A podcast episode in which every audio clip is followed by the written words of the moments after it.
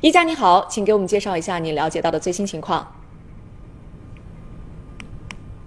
好的，若天呢，在美国时间的星期六呢，那股神巴菲特旗下的投资公司伯克希尔哈撒韦呢就公布了二零二零年全年的投资报告，也包括呢股神给各位股东们的一封信。根据这份报告来看的话，在去年第四季度的时候，伯克希尔哈撒韦的利润是年比增长了将近百分之二十三，全年的收益在四百二十五亿美元。主要来自于呢控股公司的运营呢，以及一些投资的变现。那不过要说的就是他们在股票方面的持仓的表现呢并不优异，全年的增长只有百分之二点四，明显低于呢代表大盘的标准普尔五百指数百分之十六点三的增长。而在第四季度啊，伯克希尔哈撒韦呢投资主要有两个大的项目，一个呢就是电信公司威瑞森，另一个呢就是能源企业雪佛龙。两项投资的金额呢，分别在八十六亿美元和四十一亿美元。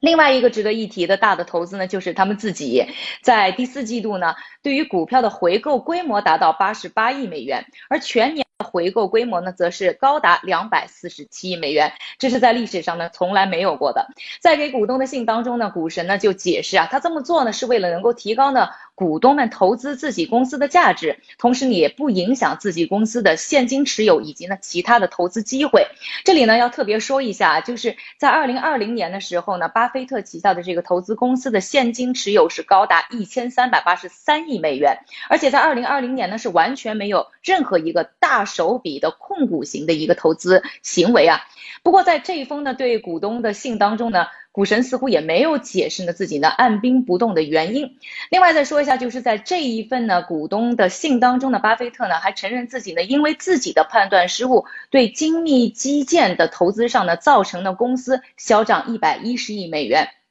除此之外呢，他还提醒各位股东啊，现在债券市场的前景非常惨淡，并且是批评了近期呢有很多的转向于高收益，但是也同时呢高风险的债券的一些投资行为。这一次对股东的信上呢也有一个意外，就是宣布了今年的股东大会不再会在惯例的呃巴菲特的家乡奥马哈举行，而是会在洛杉矶举行。届时呢，他和自己的老搭档芒格以及两个潜在的接班人呢都会出席回答股东们的问题。